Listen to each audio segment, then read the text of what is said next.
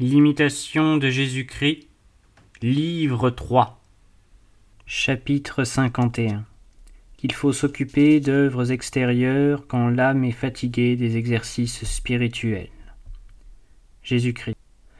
Mon fils, vous ne sauriez sentir toujours une égale ardeur pour la vertu, ni vous maintenir sans relâche dans un haut degré de contemplation, mais il est nécessaire, à cause du vice de votre origine, que vous descendiez quelquefois à des choses plus basses, et que vous portiez, malgré vous et avec ennui, le poids de cette vie corruptible.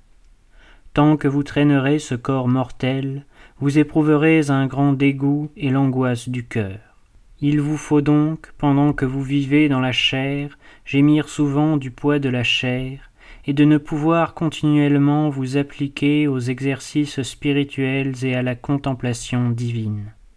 Cherchez alors un refuge dans d'humbles occupations extérieures, et dans les bonnes œuvres une distraction qui vous ranime. Attendez avec une ferme confiance mon retour et la grâce d'en haut, souffrez patiemment votre exil et la sécheresse du cœur, jusqu'à ce que je vous visite de nouveau et que je vous délivre de toutes vos peines.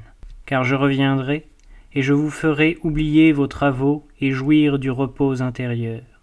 J'ouvrirai devant vous le champ des Écritures, afin que votre cœur, dilaté d'amour, vous presse de courir dans la voie de mes commandements.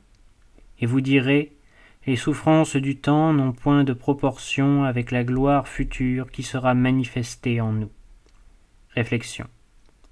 Contempler Dieu et l'aimer, le contempler et l'aimer encore, voilà le ciel. L'âme, ici-bas, en reçoit quelquefois un avant-goût. Alors, élevée au-dessus d'elle-même, elle se sent pleine d'ardeur, et, enivrée de joie, elle dit Il nous est bon d'être ici. Mais bientôt arrive le temps de l'épreuve. Il faut descendre du tabord et marcher dans le chemin de la croix.